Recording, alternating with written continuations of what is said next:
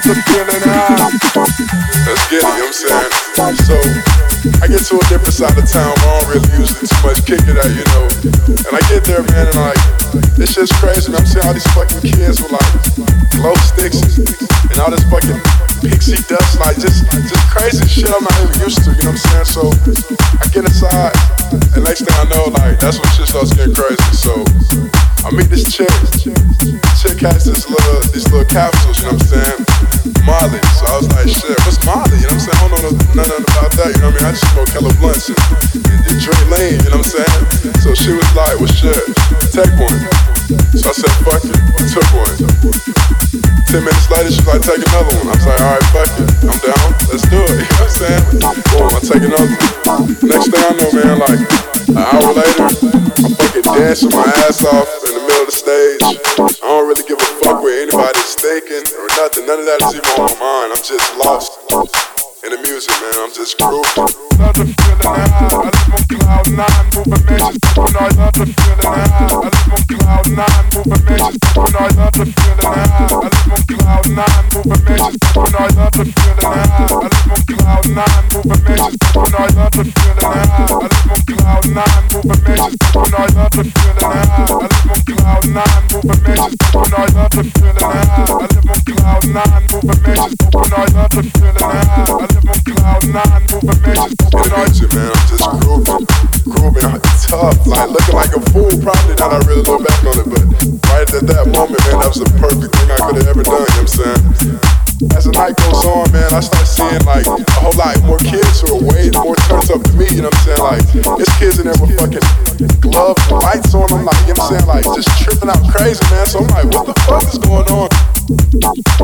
I love that shit, you know what I'm saying? It's nothing better than a warehouse party, man. It's nothing better than the, the euphoria, the euphoria feeling you get, you know what I'm saying? When you're on that perfect high in a warehouse party, when everybody's grooving, everybody's on the same level.